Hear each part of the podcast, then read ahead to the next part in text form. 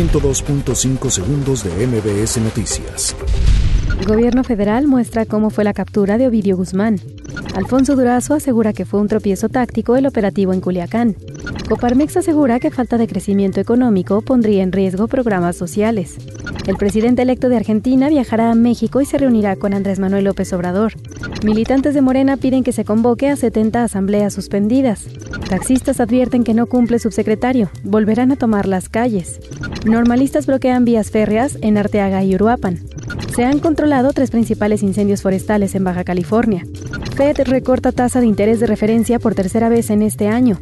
WhatsApp elimina notificaciones de chat silenciados para iOS.